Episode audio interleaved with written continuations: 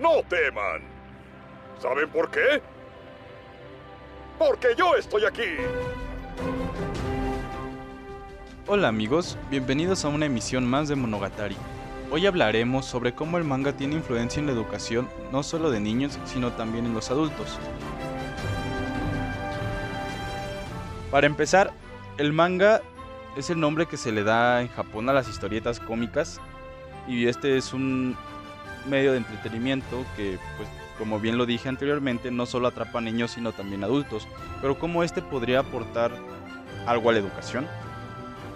Si bien en estos tiempos en el, en el que predomina la tecnología, pues vemos que muchos niños ya están más con la tableta, viendo videos en YouTube, en Facebook o en TikTok. Y es más difícil